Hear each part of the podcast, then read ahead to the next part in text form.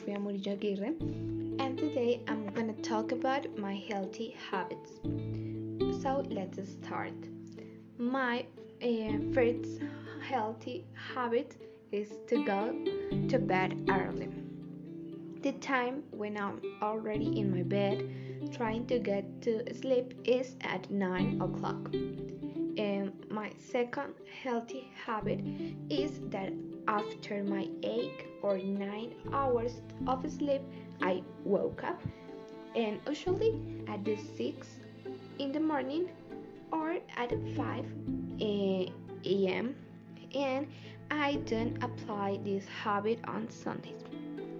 I consider that these that these two habits are very important for my health it is the way in which I rest after a long day and it is also the way in which I take energy to start a new one. The next habit I have is that the first thing I do when I get up is drinking a glass of water.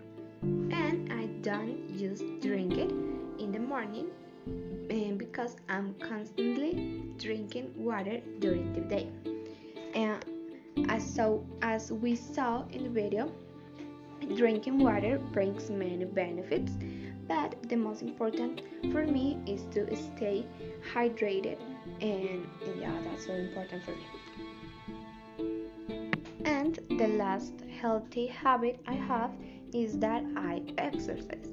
Most of the time, I train basketball, and when I don't do this, I like to look up routines on the internet and do them.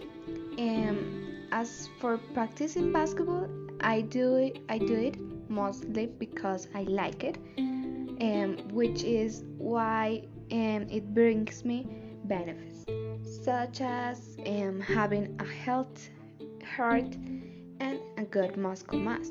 Also, skills with the ball, and okay, among others, there are a lot of benefits. And yeah, thank you for paying attention and Bye.